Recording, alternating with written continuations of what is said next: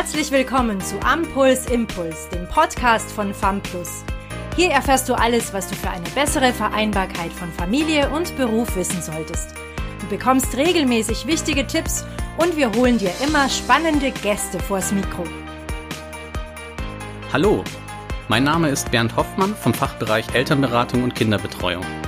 Nachdem wir in der letzten Folge über das Thema Kinder und Medien gesprochen haben, wollen wir uns heute mit dem großen Thema Elternwerden beschäftigen.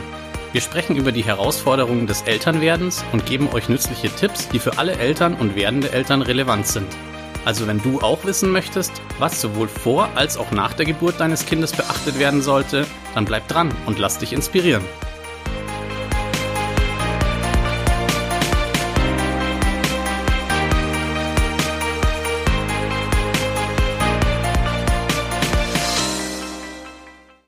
Vater oder Mutter zu werden ist ein großes Ereignis im Leben, das viele Veränderungen mit sich bringt und neue Herausforderungen schafft. Um diese Herausforderungen zu meistern und zu erfahren, welche Tipps und Tricks es dabei gibt, habe ich mir heute Verstärkung geholt. Mir gegenüber sitzt heute Andrea Lattner, Fachberaterin im Team Elternberatung und Kinderbetreuung bei FAMPLUS. Hallo Andrea. Hallo Bernd, vielen Dank für die Einladung. Ich freue mich auf unser Gespräch. Andrea, kannst du uns zuerst ganz kurz nochmal erklären, warum Vater oder Mutter zu werden einen solch großen Einschnitt im Leben darstellt und warum es wichtig ist, sich darauf vorzubereiten? Nun ja, zuallererst muss natürlich gesagt werden, dass die Geburt eines Kindes eine große Veränderung für jede Familie ist. Egal, ob man sich in einer Partnerschaft befindet oder alleinerziehender Vater oder Mutter ist. Zuvor hatte man ja zumeist nur Verantwortung für sich selbst und konnte ein Leben komplett nach den eigenen Vorstellungen führen. Dies ist mit einem Kind nicht mehr so leicht, denn man hat nun Verantwortung und muss sich um viele Dinge kümmern, mit denen man davor noch nie zu tun hatte. Ich höre in vielen Beratungsgesprächen oft Aussagen wie mir war nicht bewusst, wie viel Arbeit ein Kind mit sich bringt oder wenn ich das früher gewusst hätte, hätte ich mich auch früher darum gekümmert. Das macht deutlich, dass viele werdende Eltern die Herausforderung, Eltern zu sein, oftmals unterschätzen und dass man nicht früh genug damit anfangen kann, sich bestmöglich vorzubereiten. Okay, wir wissen jetzt also, dass es ausgesprochen wichtig ist, dass sich werdende Eltern der kommenden Verantwortung bewusst sind und dass es sehr viele Punkte zu beachten und zu bedenken gilt. Könntest du uns diese Punkte genauer erläutern?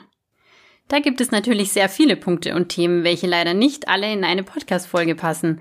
Ich versuche heute aber gerne mal die wichtigsten Punkte aufzuführen und einen Überblick zu geben.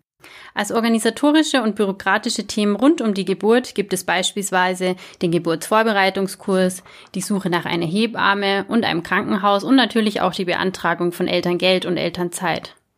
Okay, okay, ganz langsam. Eins nach dem anderen. Ich sehe schon, da kommen eine Menge Themen auf uns zu. Lass uns doch mal ganz vorne anfangen und die aus deiner Sicht wirklich wichtigsten Punkte betrachten, an die werdende Eltern schon frühzeitig denken sollten. Gut, beginnen wir mit den großen Themen Elternzeit und Elterngeld, welche durchaus einigen bürokratischen Arbeitsaufwand mit sich bringen.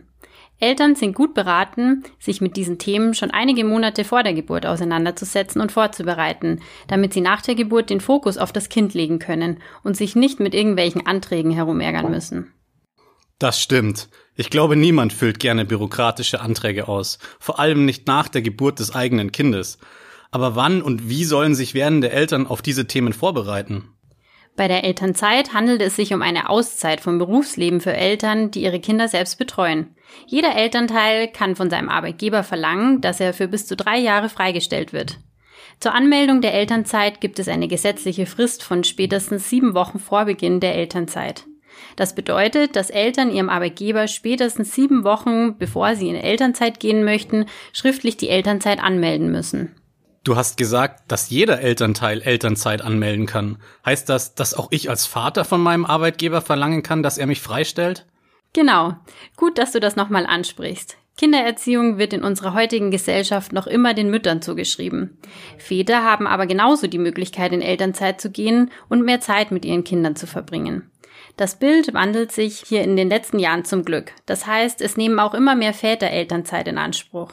Es besteht aber immer noch sehr viel Potenzial nach oben, da viele Väter gar nicht von der Möglichkeit wissen, dass die Bundesregierung sogar möchte, dass sich die Väter mehr um die Kindererziehung kümmern.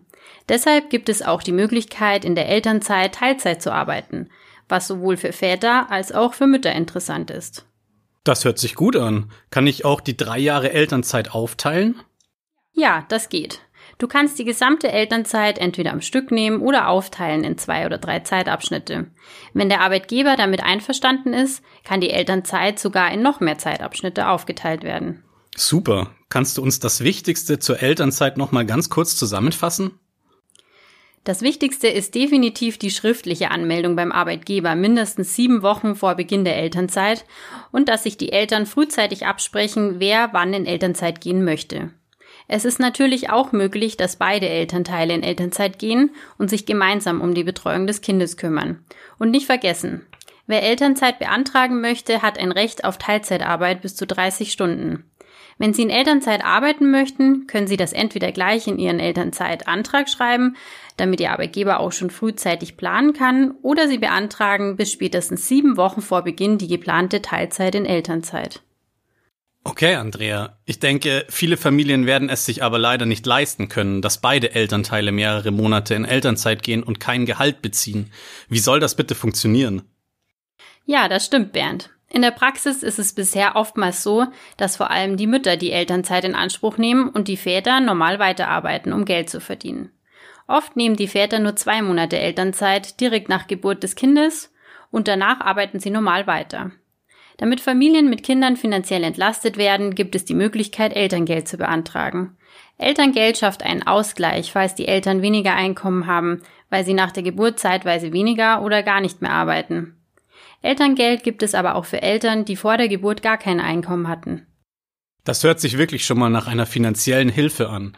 Das bedeutet, dass ich in den Monaten, in denen ich in Elternzeit bin, auch Elterngeld bekomme, oder? Für Elterngeld musst du nicht unbedingt Elternzeit beim Arbeitgeber nehmen. Allerdings darf man nicht mehr als 30 Stunden pro Woche arbeiten, solange man Elterngeld bekommt. Viele Arbeitnehmerinnen und Arbeitnehmer müssen also ihre Arbeitszeit verringern, um Elterngeld bekommen zu können und nutzen dazu die Elternzeit. Und natürlich ist es sinnvoll, in den Monaten Elterngeld zu beziehen, in welchem man auch in Elternzeit ist, um das wegfallende Gehalt etwas auszugleichen. Ja, das macht Sinn. Aber wie und wo beantragt man denn überhaupt Elterngeld? Elterngeld wird nach Lebensmonaten des Kindes ausbezahlt und kann ab der Geburt des Kindes bei der zuständigen Elterngeldstelle des Bundeslandes beantragt werden. In einigen Bundesländern geht das zum Glück auch schon online. Man benötigt für die finale Beantragung aber die Geburtsurkunde des Kindes.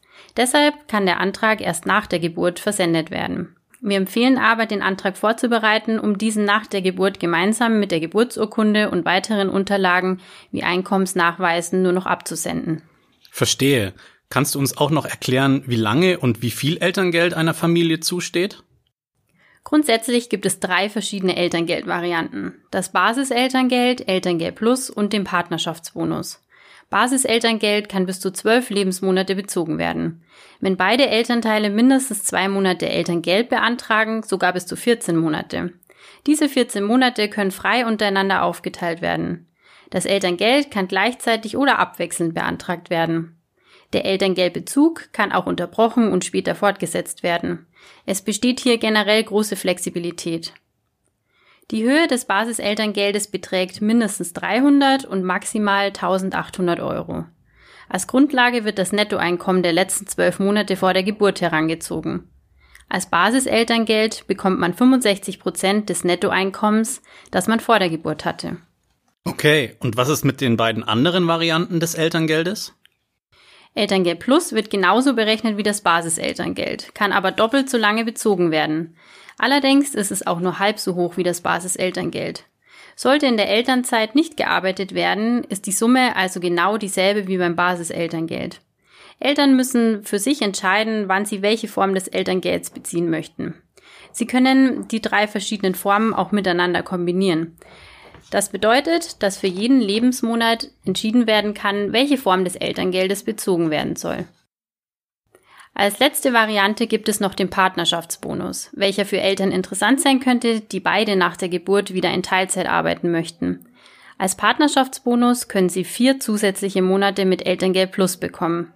Das ist nur in vier aufeinanderfolgenden Lebensmonaten möglich und nur, wenn beide Elternteile in Teilzeit arbeiten. Puh, das sind wirklich viele Möglichkeiten des Elterngeldbezuges. Ja, das stimmt. Es klingt zuerst einmal verwirrend, aber bei FAMPLUS beraten wir Sie gerne individuell zum Thema Elterngeld und geben noch mehr Informationen zu diesem Thema.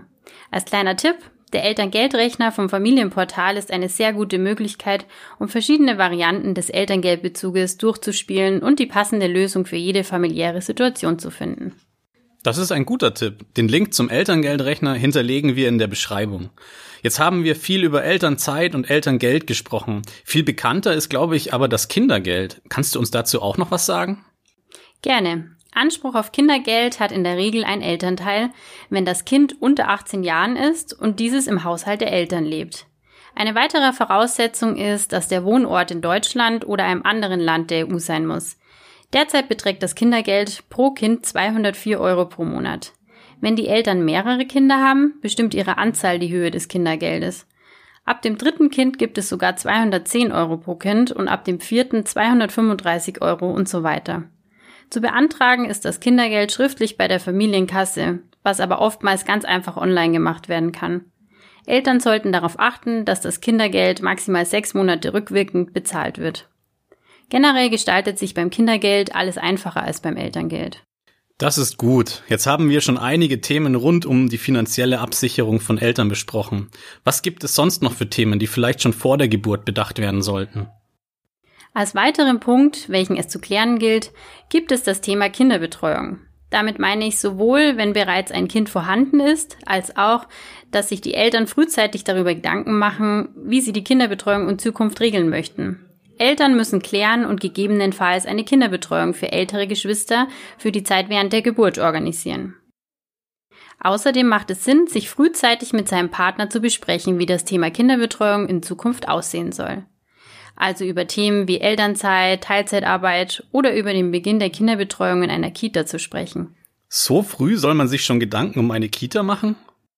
In Kitas herrschen häufig große Engpässe, was Plätze angeht. In vielen Einrichtungen findet die Aufnahme nach den Sommerferien statt und die Vormerkung sollte bis spätestens Februar, März eines Jahres erfolgen. In den meisten Städten erfolgt die Kita-Anmeldung über ein zentrales Anmeldeverfahren. In vielen deutschen Städten gibt es zu wenige Kita-Plätze, sodass sich Eltern wirklich frühzeitig um einen Platz kümmern und sich selbst eben auch darüber bewusst sein sollten, wie sie sich die Betreuung der Kinder vorstellen. Aber was sollen denn Eltern tun, wenn sie keinen Kita-Platz in ihrer Stadt bekommen und trotzdem gerne arbeiten möchten? Dann gibt es zum Beispiel noch die Möglichkeit, eine Tagesmutter zu suchen, welche sich um bis zu fünf Kinder kümmern kann. Es gibt auch Zusammenschlüsse von mehreren Tagesmüttern, das nennt man dann Großtagespflege. Diese Großtagespflegen stellen eine gute Alternative zu den herkömmlichen Kitas dar. Sollte auch keine Tagesmutter gefunden werden, gibt es natürlich noch die Möglichkeit, privat eine Kinderbetreuung zu organisieren. Hierbei können wir bei FAMPLUS ebenfalls gerne beraten und unterstützen. Nun ja, privat dann eine Kinderbetreuung zu bezahlen, obwohl das Kind eigentlich in eine Kita gehen sollte, ist für viele Eltern wahrscheinlich nicht gerade attraktiv. Ja, das stimmt. Sollte wirklich gar kein Platz in einer Kita oder bei einer Tagesmutter gefunden werden, haben Eltern noch die Möglichkeit, einen Betreuungsplatz bei der Gemeinde oder der Stadt, in der sie wohnhaft sind, einzuklagen. Eltern haben nämlich einen Rechtsanspruch auf einen Betreuungsplatz ihres Kindes ab einem Jahr.